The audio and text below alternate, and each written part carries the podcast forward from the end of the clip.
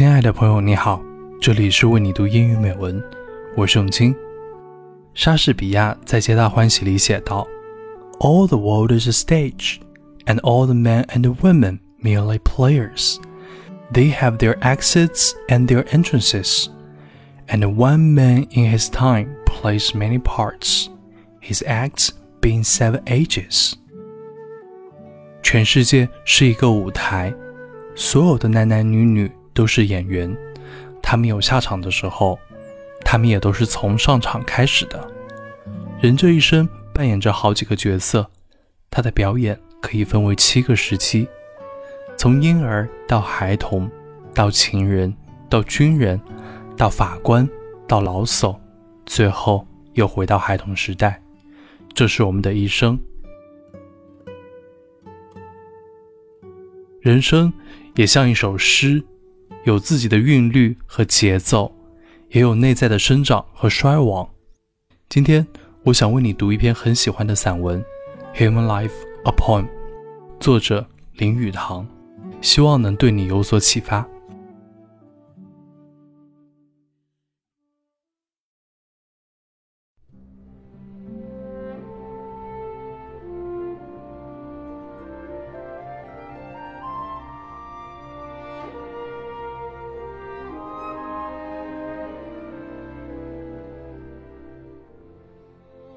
I think that, from biological standpoint, human life almost reads like a poem. It has its own rhythm and beat, its internal cycles of growth and decay. It begins with innocent childhood, followed by awkward adolescence, trying awkwardly to adapt itself to mature society, with its young passions and follies its ideals and ambitions. Then it reaches a manhood of intense activities, profiting from experience and learning more about society and human nature. At the middle age, there is a slight easing of tension, a mellowing of character like the ripening of fruit or the mellowing of good wine, and the gradual acquiring of a more tolerant, more cynical, and at the same time, a kindlier view of life. Then, in the sunset of our life, the endocrine glands decrease their activity. And if we have a true philosophy of old age and have ordered our life pattern according to it, it is for us the age of peace and security and leisure and contentment.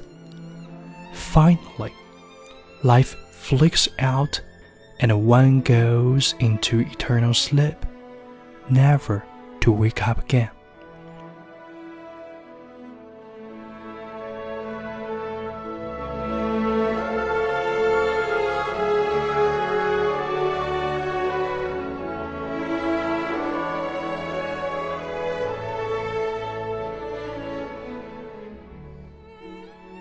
One should be able to sense the beauty of this rhythm of life, to appreciate, as we do in grand symphonies, its main theme, its strings of conflict and the final resolution. The movements of these cycles are very much the same in a normal life, but the music must be provided by individual himself in some souls, the discordant note becomes harsher and harsher, and finally overwhelms or submerges the main melody. Sometimes the discordant note gains so much power that the music can no longer go on, and the individual shoots himself with a pistol or jumps into a river.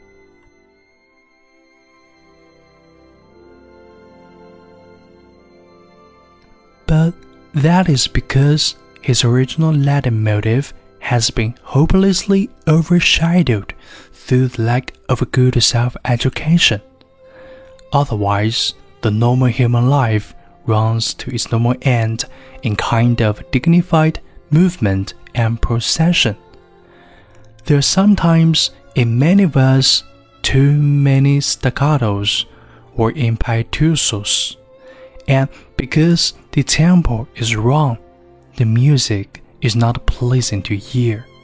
We might have more of the ground rhythm and majestic tempo of the Ganges, flowing slowly and eternally into the sea.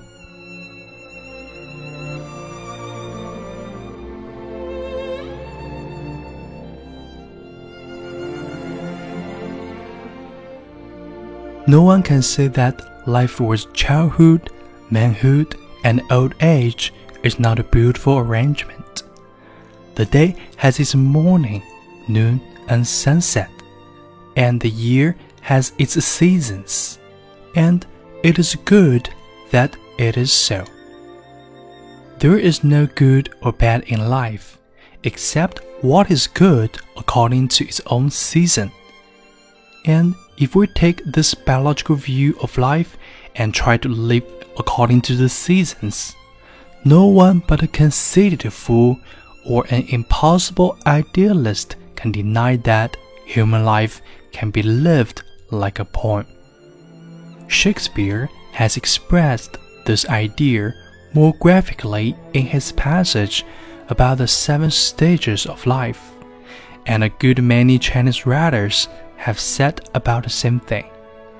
It is curious that Shakespeare was never very religious or very much concerned with religion.